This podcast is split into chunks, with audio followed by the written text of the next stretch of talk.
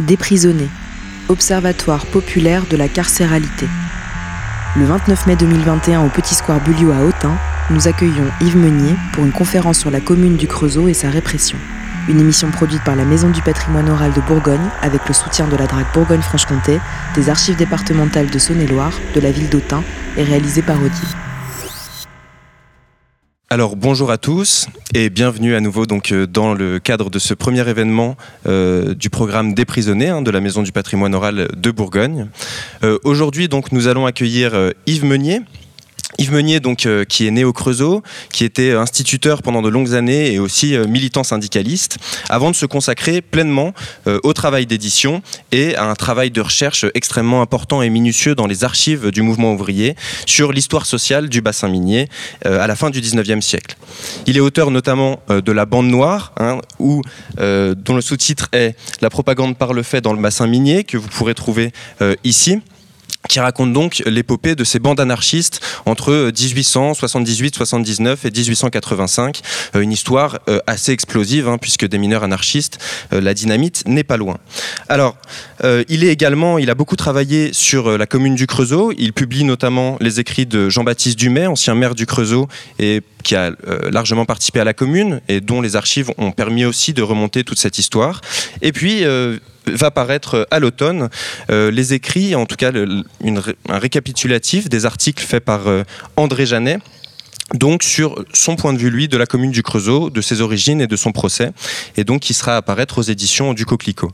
Si on a voulu inviter Yves, c'est donc euh, pour partir de ses archives, de ses histoires euh, d'ouvriers anonymes, et pour qu'on leur redonne corps aussi dans des histoires plus longues, dans comprendre euh, ce mouvement social de la grève de 1870, comprendre aussi pourquoi ça annonce à la fois le mouvement de la commune du Creusot, mais de manière plus, plus générale, comment aussi toute cette histoire est liée avec un certain nombre de communards parisien et tous euh, les réseaux euh, de, euh, des ouvriers révolutionnaires de l'époque, dont le Creusot a été un, lieu particulièrement important, à la fois dans cette histoire et dans la diffusion, et dans la diffusion de la prétention ouvrière à s'autogouverner et à gouverner ses propres usines. Donc je passe la parole à Yves pour qu'il puisse nous raconter tout ça en détail. Alors donc oui, on va remonter dans le temps, 150 euh, ans, on est effectivement à 150 ans euh, de cette époque. On sait qu'en ce moment, c'est l'anniversaire de, la commune parisienne. Euh, et, on a beaucoup oublié les communes de province. Alors, peut-être parce qu'elles n'ont pas duré longtemps, mais aussi parce qu'il est plus facile de se focaliser sur les grandes figures du mouvement parisien, Louise Michel, euh, Ferré, etc. Euh, et, finalement, dans ce côté euh, mémoriel, d'encapsuler l'histoire et, d'en finir avec la commune. Je pense que dans la commémoration, il y a ça. Il y a, on va la mettre en musée, on va la mettre sous cloche.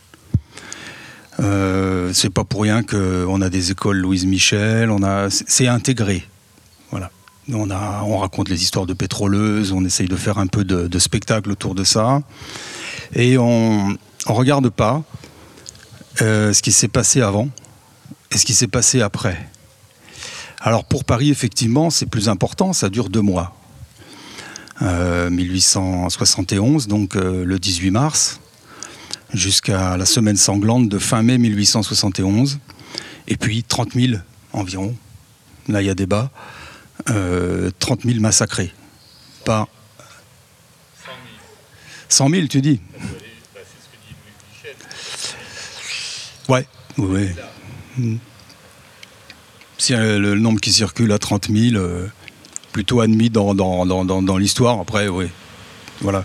Alors, tout dépend ce qu'on met dedans, effectivement, parce que ça ne s'est pas arrêté après la semaine sanglante. C'est-à-dire qu'il y a eu massacre, mais ça a continué. La déportation, les pontons, la Nouvelle-Calédonie, euh, etc. Alors sur le Creusot, euh, pourquoi parler de la commune au Creusot? C'est parce qu'elle fait partie des, communes emblématiques qui ont beaucoup fait peur au pouvoir euh, versaillais, c'est-à-dire tiers. Il y avait au Creusot 10 000 ouvriers sur 30 000 habitants et une force armée. Alors, faut remonter dans l'histoire du Second Empire. Donc, euh, on est en 1870, c'est Napoléon III.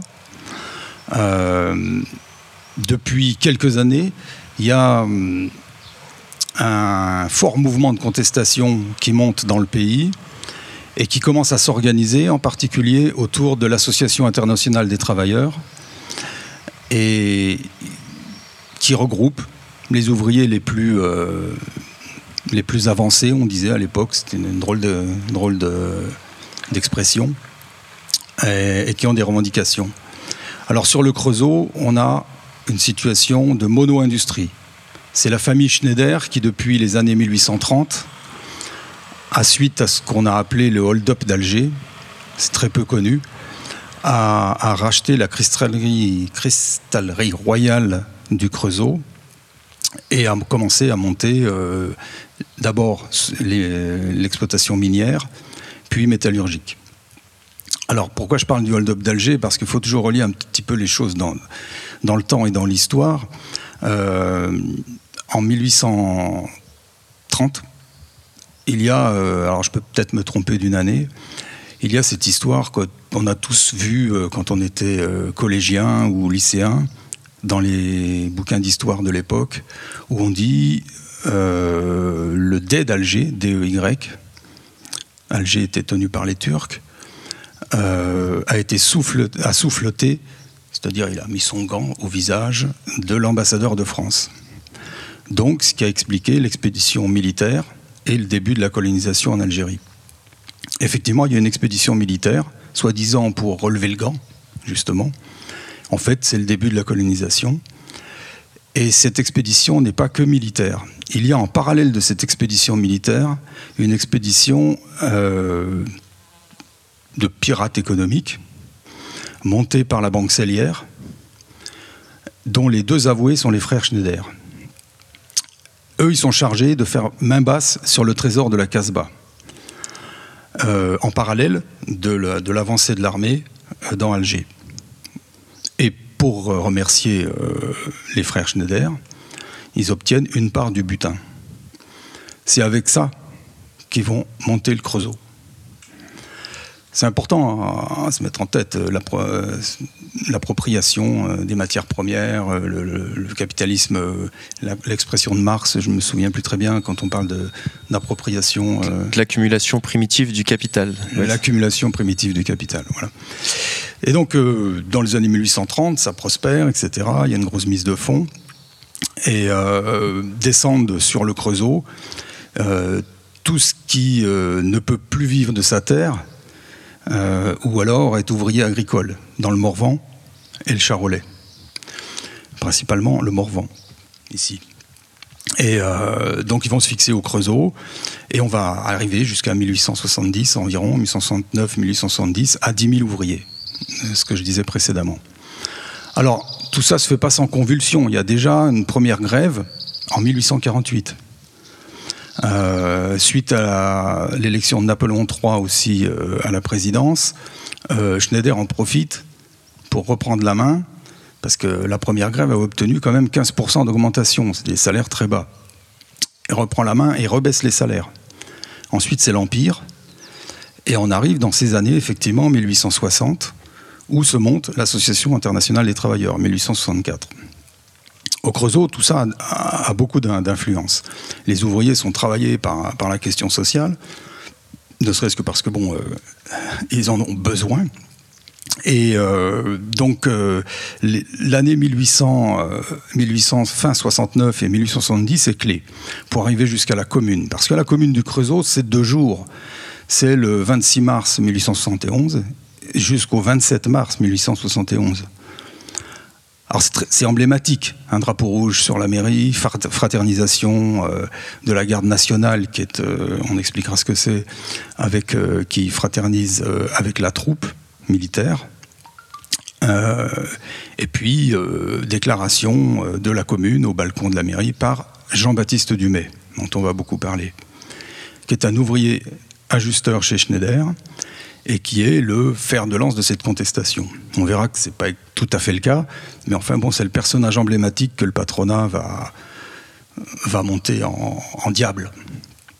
Donc en 1870, en janvier 1870, éclate une grève, et pour la première fois dans, cette histoire ouvrière, une grève avec un comité de grève, ce qui est très important. Pour l'instant, l'Association internationale des travailleurs n'est pas présente au Creusot. Elle va l'être deux mois après. C'est même la première grève qui va, euh, qui va faire que des creusotins euh, ouvriers chez Schneider adhèrent à l'AIT. La première grève, elle est sur une question simple, qui est pour moi une question clé du mouvement ouvrier, c'est la caisse de secours, c'est-à-dire la sécu. Quand tu travailles pas, de quoi tu vis? Euh, Aucun ouvrier n'a d'avance. S'il travaille pas, il a rien. Donc il y a une caisse de secours chez Schneider, mais c'est à l'américaine d'aujourd'hui, c'est-à-dire c'est une caisse d'entreprise. Elle est euh, composée d'une taxe de 2,5% sur les salaires, mais elle est gérée par le patronat. Il y a un alibi où on prend un ou deux ouvriers plutôt dociles qui vient signer un papier. Euh, c'est une caisse d'entreprise. Alors, il faut voir que l'espérance de vie à l'époque est beaucoup plus faible qu'aujourd'hui. Très peu arrivent à avoir un bout de retraite de cette caisse-là. Euh, mais c'est monté en exemple en, France euh, euh, du, côté social de M. Schneider. Des, Schneider, on dit M. Schneider comme s'il n'y en avait eu qu'un. C'est une dynastie et du capital, capitalisme social. Voilà. Euh, donc ça, c'est une idée qui va d'ailleurs traîner dans tous les procès par la suite, etc. On va dire même pourquoi vous êtes si, euh, vous faites grève, pourquoi vous êtes si, euh, je vais me foutre par terre là, si vindicatif contre contre votre patron, alors que c'est le c'est votre père, quoi. C'est le paternalisme. Hein. Schneider, c'est l'emblème du paternalisme.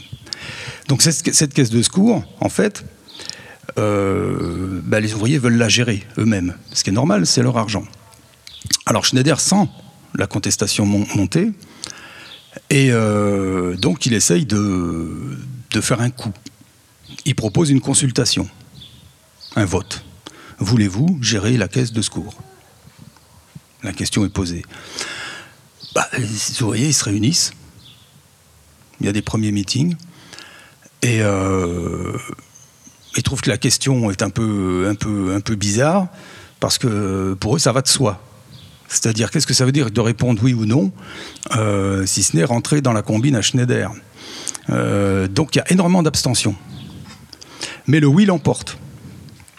Donc, du coup, euh, ils doivent nommer un d'entre eux pour être le mandataire qui va commencer à mettre en place la gestion de la caisse par les ouvriers. Schneider refuse d'appliquer le résultat de son propre référendum. C'est là où la grève démarre. Elle dure pas longtemps, elle dure une dizaine de jours en, janvier, mais elle est dure. Euh, parmi eux, il y a un, ajusteur euh, ouvrier de, Schneider qui est Adolphe Assy. Adolphe Assy, c'est un ancien soldat garibaldien, de Garibaldi, donc euh, tout le monde connaît un hein, général Garibaldi. Est le porte le porte-parole. Alors lui était pour l'abstention, mais finalement euh, il est il est désigné par euh, par ses camarades pour être le mandataire de cette caisse. Et, euh, et, donc il commence à prendre des contacts avec parce que lui est membre de l'association internationale de travailleurs en tant qu'individu. Il n'y a pas encore de section au Creusot.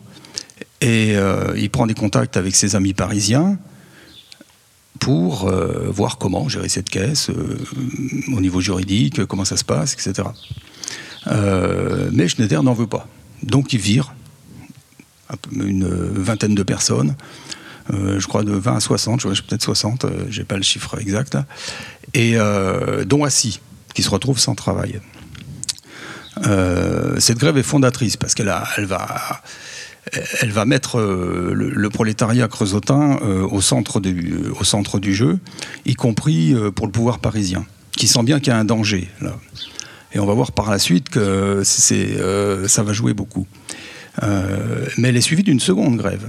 Parce qu'Adolphe Assy, quand, il est, quand il est renvoyé, il lâche pas le morceau et il essaye de monter une forge coopérative pour employer les 60 qui ont été virés plus pour employer les 60 qui ont été virés et commencer à, réorganiser le mouvement, parce qu'il sait très bien que c'est pas avec une forge coopérative de 60 personnes que tu vas concurrencer l'industrie Schneider. Donc le but est toujours de, retourner les choses à l'usine et, de, reprendre, prendre le pouvoir économique sur, sur Schneider. Alors il faut voir une chose, c'est que Schneider, il a tout. Il a la mairie, il a l'usine, il a tout le commerce. C'est-à-dire qu'un petit commerce, même les petits commerçants au Creusot, c'est très difficile de s'installer. Euh, si on n'est pas dans les petits papiers du pouvoir, euh, du pouvoir local, euh, du fief, Jean-Baptiste Dumay appelait ça le fief, hein, c'est féodal, on est vite mis à l'index. Et mis à l'index, ça veut dire que Benoît Malon, qui était un, membre de l'Association internationale des travailleurs, qui va venir au Creusot par la suite, dira au Creusot, il y a la moitié de la population qui mouchard de l'autre. C'est très difficile de vivre en dehors de, l'adoubement du maître du fief. Donc janvier 70, forge coopérative, ça, a le mérite de, souder un peu ses, ouvriers. Et puis entre les deux, justement, création avec euh, un envoyé parisien de l'Association internationale des travailleurs, Eugène Varlin, qui est un ouvrier relieur, d'une première section de l'AIT au Creusot. Et c'est cette section qui va lancer la grève chez les mineurs en mars de la même année, qui elle va durer beaucoup plus longtemps. Alors, la grève chez les mineurs est plutôt. Euh, il y a toujours l'histoire de la caisse de secours, mais il y a aussi les salaires, qui sont toujours bas. Euh, et c'est cette grève de, mineurs dont Théo parlait tout à l'heure, qui, euh, qui va donner lieu à une répression féroce. 1000, euh, soldats de troupes qui vont descendre sur le Creusot aux ordres de Schneider. Il faut savoir que Schneider est en même temps non seulement le maître du fief local, mais il est président du corps législatif national. Donc c'est le personnage incontournable du capitalisme français hein, dans, dans, tous ces, dans tous ces travers. Et euh, donc en mars, 1000, euh, soldats de troupes qui descendent sur le Creusot et pour mater la grève. Alors là, ça devient un endroit qui, au niveau de la presse, etc., euh, commence à prendre de l'importance au niveau national. Il y a des envoyés de Paris, et ça va, la répression va donner lieu à des arrestations et à cette vingtaine d'ouvriers qui vont se retrouver après un jugement inique euh, a écopé de, de, condamnations hyper lourdes sur l'enfreinte à la liberté du travail, avec, avec cette, euh, cet alibi-là. Est-ce que tu peux nous parler un petit peu de la place des femmes dans ce mouvement de grève et pourquoi est-ce qu'on a si peu de femmes finalement dans les registres d'écrou qui ont été euh, condamnées?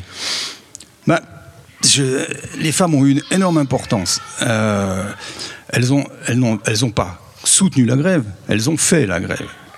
Euh, elles ont manifesté, elles ont jeté des cailloux, elles ont libéré des prisonniers, euh, elles se sont euh, heurtées, elles ont mis en grève les non-grévistes. Ça a été très très très très important au Creusot. Mais effectivement, au jugement de, mars 1870, il n'y en a qu'une qu'on voit qui est traînée en justice et qui est d'ailleurs acquittée. Alors il y a plusieurs interprétations possibles là. C'est-à-dire que est-ce qu'on pouvait aller jusque-là, c'est-à-dire mettre à la fois euh, les hommes et les femmes en prison et laisser les orphelins sur le trottoir, euh, et donc donner encore un alibi pour aller plus loin, euh, et que la grève se, reprenne et se durcisse, je pense qu'il y c'est une manière de, par le pouvoir judiciaire qui est carrément aux ordres de l'Empire, de calmer le jeu, tout en chargeant énormément les hommes.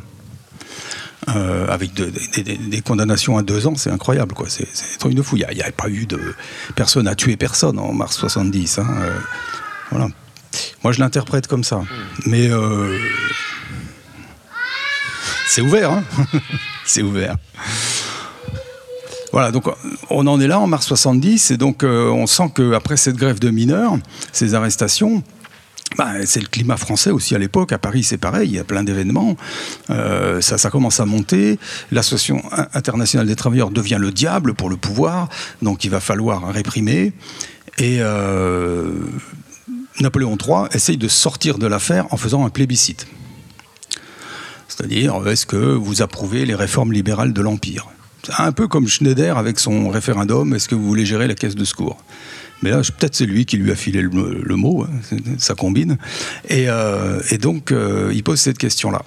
Au Creusot, beaucoup d'abstention aussi, parce que les ouvriers et surtout la section de l'AIT dit mais c'est quoi cette question entre empire libéral et empire autoritaire? Nous on veut ni l'un ni l'autre, donc on s'abstient. Donc il y a encore une majorité d'abstention. mais le non l'emporte. Au niveau national, c'est pas le cas.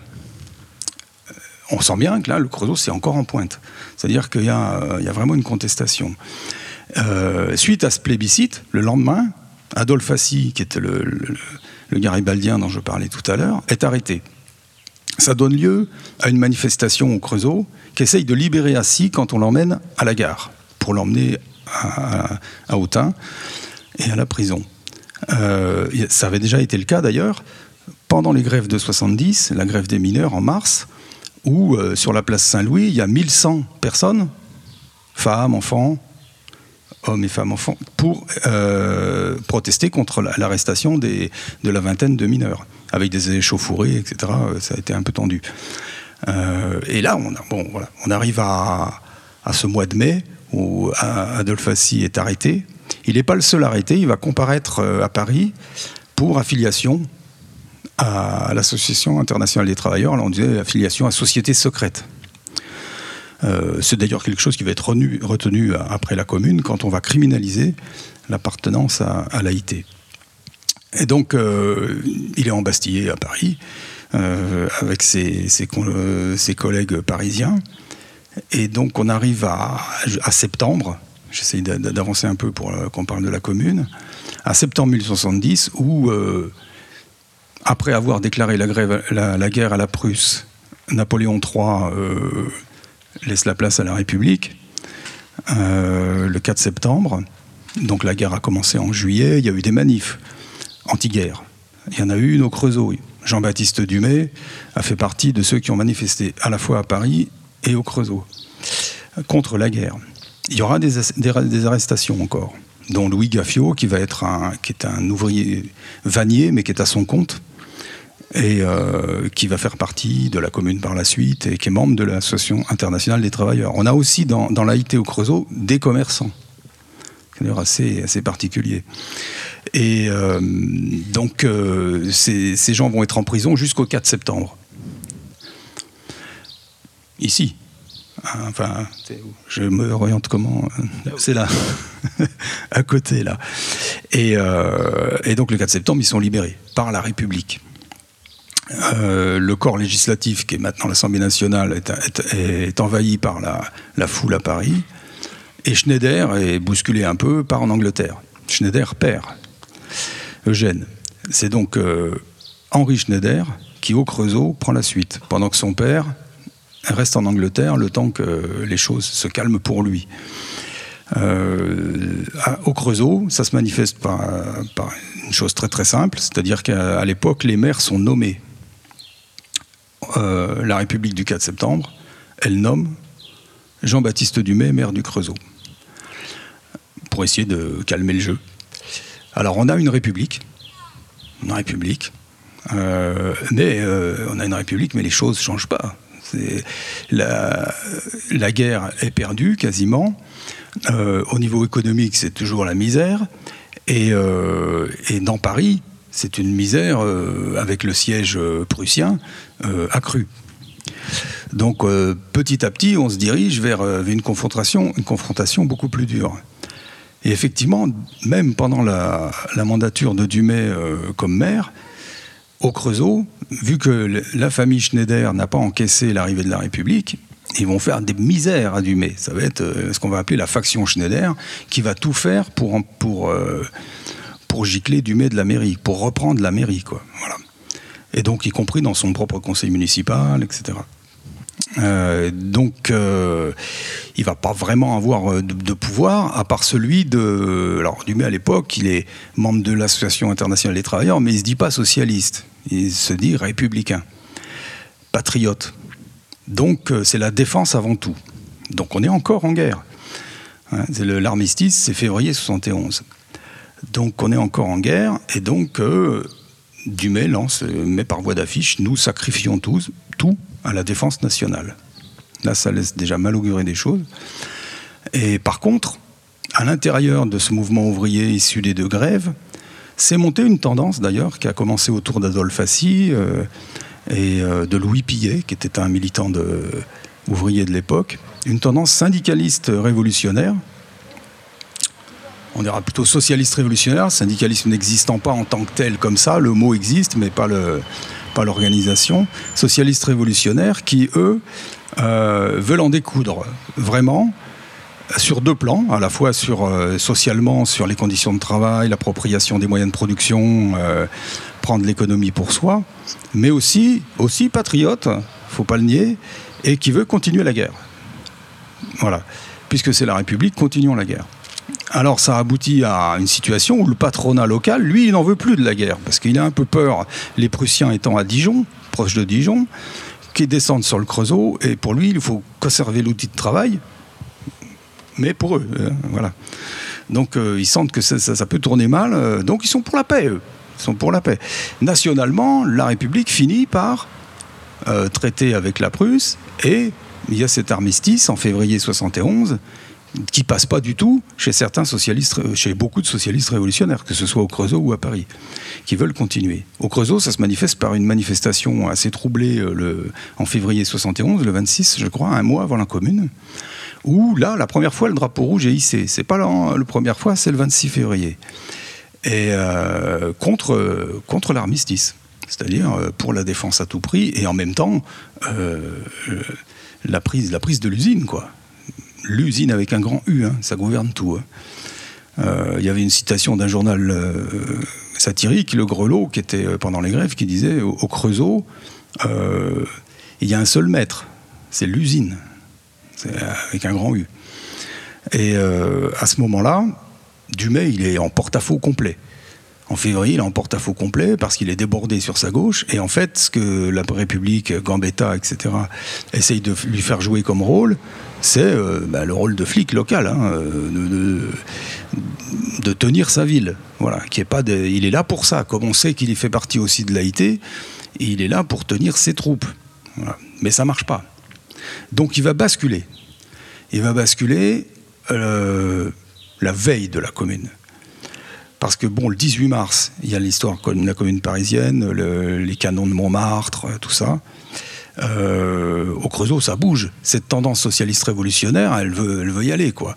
Euh, alors, il faut savoir qu'après l'armistice, donc en février, Garibaldi, qui était à Autun, a laissé à Dumay 4000 fusils, 40 000 cartouches, que Dumay a entassé sous la mairie du Creusot. Après, il a changé parce qu'il avait peur que ça explose. Euh, donc, il y avait un dépôt chez Jean et Joseph Alémanus, dont on reviendra par la suite qui sont euh, deux commerçants euh, creusotins, père et fils, et qui vont être, parce qu'ils sont dans la garde nationale, la garde nationale, je disais tout à l'heure qu'on en parlerait, c'est le, mouvement populaire créé par, c'est comme ça que c'est vu, hein, par le, la, République du 4 septembre pour la défense nationale, pour épauler l'armée. Donc c'est le citoyen en armes euh, dans la garde nationale. Il y a des grades. Hein, euh, Adolphe Assy va d'ailleurs être le responsable de la garde nationale après euh, sur Paris. et donc au Creusot, elle est armée. Il y a beaucoup de fusils, il y a beaucoup de cartouches. donc la tension monte et Dumay, il freine. Il freine depuis le début, de toute façon. Il est sur la République, il n'est pas encore. voilà. Et par contre, la tendance socialiste révolutionnaire le pousse. Et deux jours avant, le 24 mars 71, après le, début de la Commune de Paris, donc une semaine après, il y a une réunion, un grand meeting, où d'ailleurs il y a beaucoup de femmes, ça a été remarqué, peut-être presque une majorité. Euh, là, on sent l'influence de la grève de mars 70, euh, qui, euh, qui pousse pour, pour rejoindre la commune parisienne. Mais la décision ne se prend pas. C'est le lendemain, parce qu'arrive de Paris Albert Leblanc, qui est un envoyé de la commune de Paris, et qui lui prend la parole, euh, comme quoi ça tient pas à grand chose, le, 25 mars, et euh, il y va franco, c'est-à-dire euh, il faut soutenir Paris, et c'est pas que soutenir Paris, c'est-à-dire le paysan a eu sa terre, l'ouvrier doit avoir l'usine. Et ça, ça résonne au Creusot. et donc, Dumais peut plus se défiler. Au même, je pense même qu'il a pris la décision pendant le meeting. Donc, il appelle à, il appelle à, la commune au Creusot Donc on commence à, organiser les choses et pour faire, grosso modo, une prise d'armes, c'est-à-dire la garde nationale, parce que maire, Dumais, il est quand même toujours maire.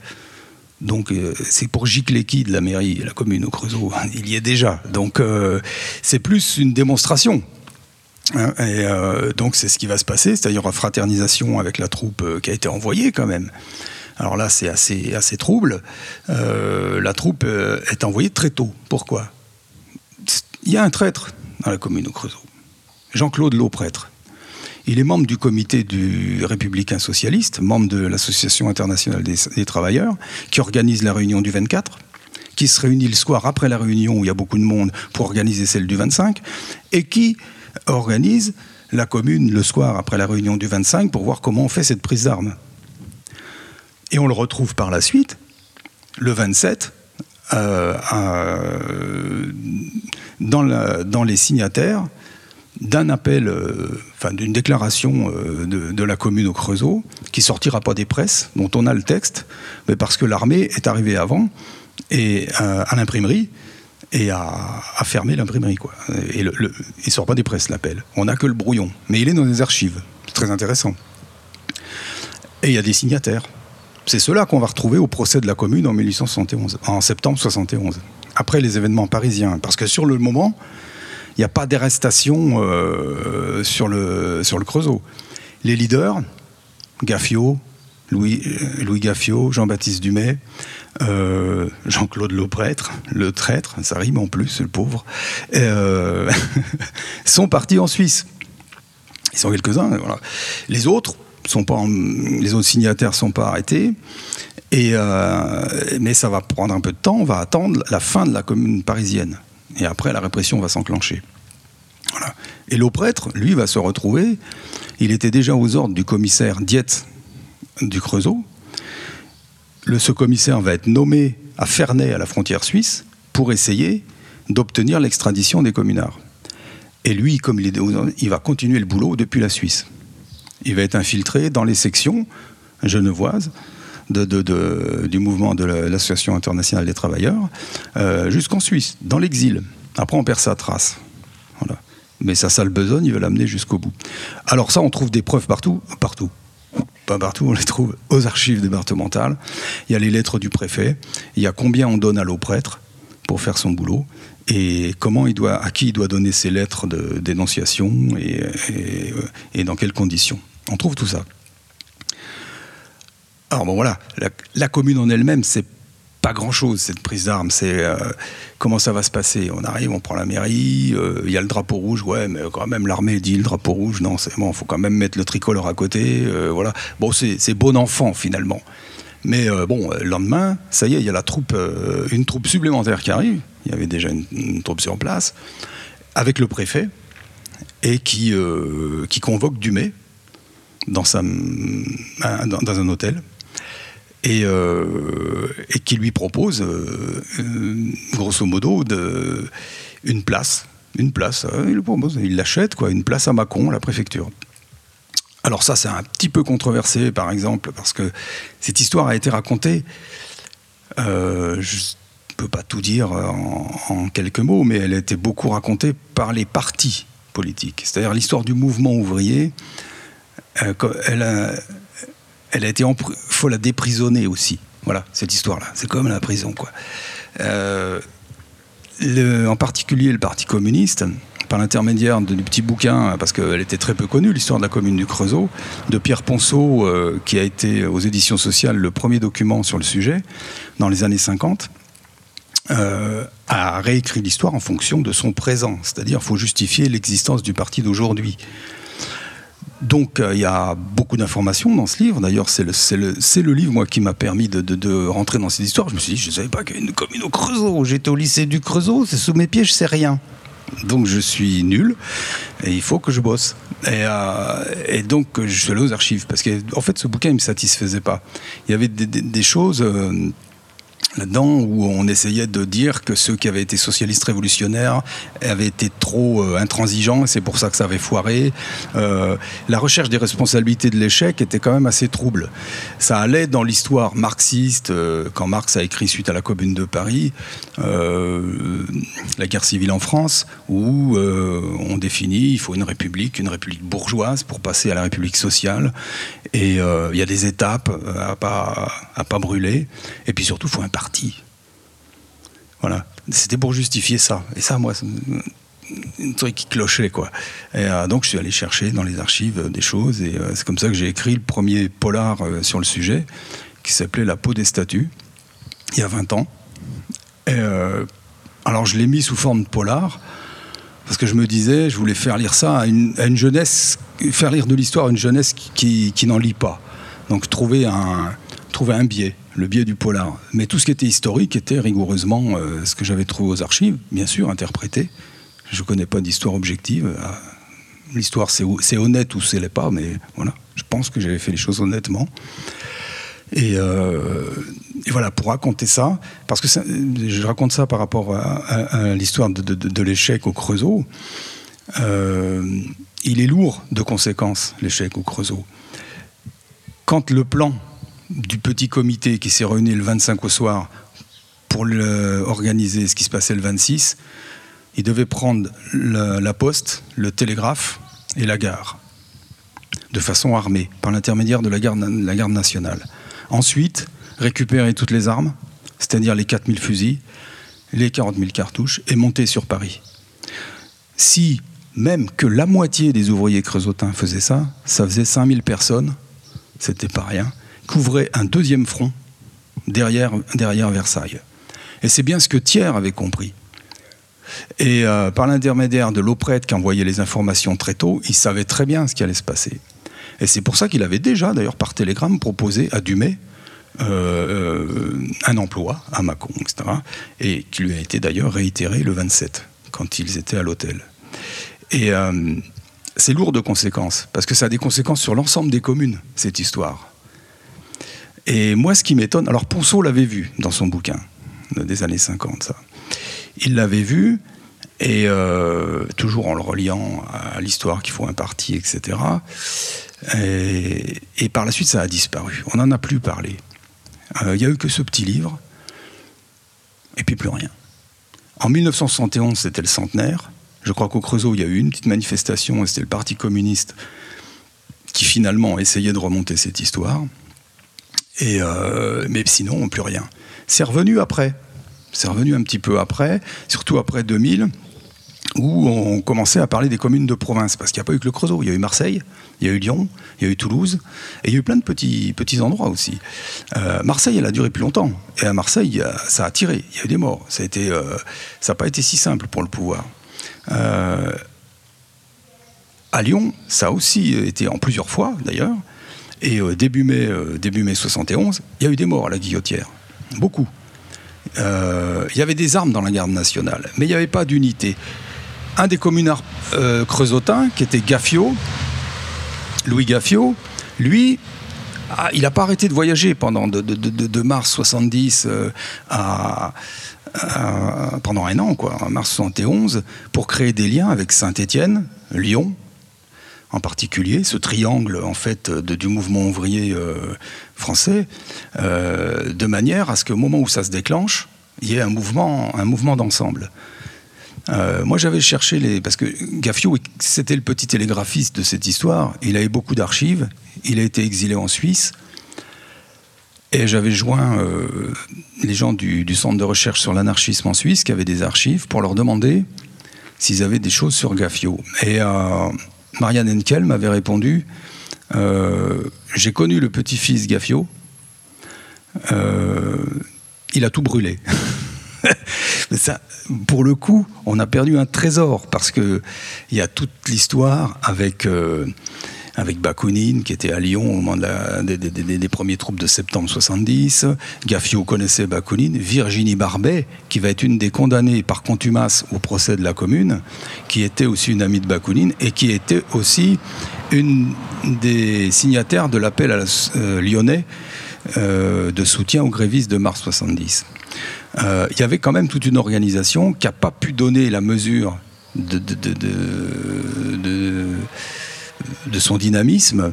moi, je pense, par deux ou trois facteurs simples. La mollesse du groupe autour de Dumay, les communalistes qui voulaient juste des franchises communales.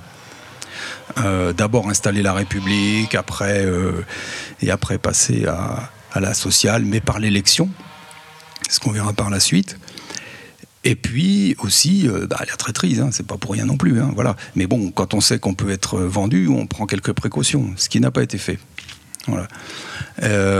donc bon, toujours facile a posteriori de regarder les choses comme ça, mais n'empêche que bon, il y a une insatisfaction. Il y avait une, quand même 4000, enfin, on peut miser sur 4000 à 5000 ouvriers armés, ça aurait été tout autre chose. Et euh, y compris pour emmener Lyon, pour euh, voilà, Saint-Étienne. Saint-Étienne, une commune, bon, euh, elle, a, elle, duré deux jours aussi. Bon, là-bas, ils ont tué le préfet. Bon, voilà, point. Terminé.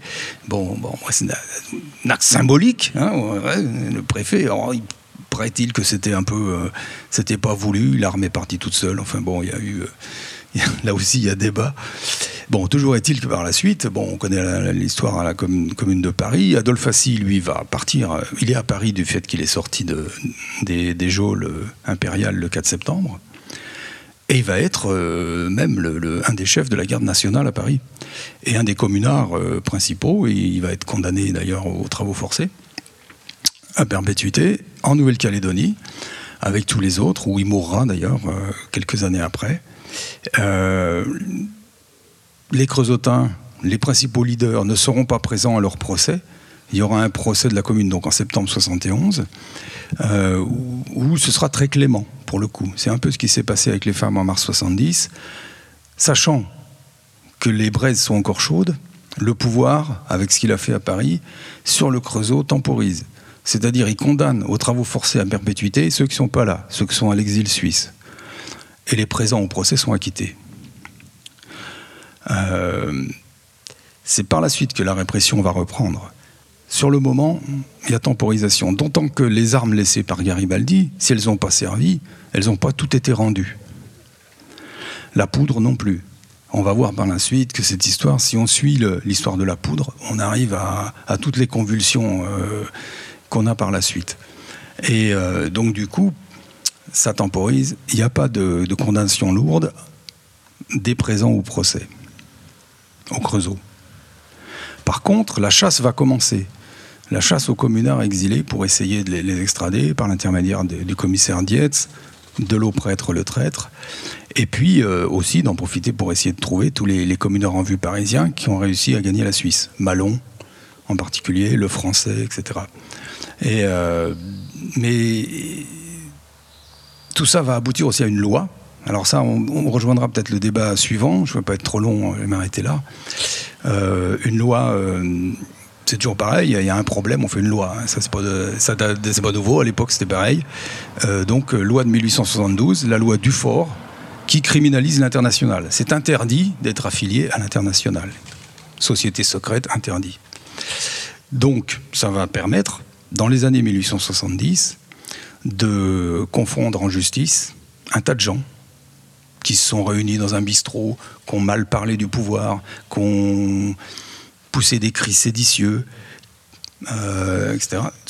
Et on va essayer de leur mettre sur le dos l'affiliation à l'international, à chaque fois. En, regardant les correspondances, on trouve ça dans les archives de justice, pour montrer qu'il y avait liaison qu'on correspondait avec un tel, un tel à Genève, euh, en particulier ici, euh, avec le complot d'Autun, on ressort les lettres que Dumay envoyait depuis la Suisse. Donc si Dumay, qui est à l'AIT en Suisse, envoie des courriers ici à un tel ou un tel qui s'est réuni dans tel bistrot, c'est qu'un complot international, donc il faut mettre en tôle, sous la, loi du fort. Voilà. C'est le complot d'Autun dont on parlera donc euh, dimanche avec les archives du complot d'Autun qui ont été récupérées euh, donc aux archives départementales de Côte d'Or. Euh, bah, ça faisait une parfaite transition. Donc, si vous voulez continuer cette histoire et qu'on continue à, élaborer cette histoire tous ensemble, donc rendez-vous à Hanau à la MPO dimanche à, 16h. Et donc bah, merci beaucoup Yves pour toute cette histoire passionnante que, que tu as pu nous raconter. Et donc on se retrouve très bientôt pour un prochain épisode donc de, de Déprisonner.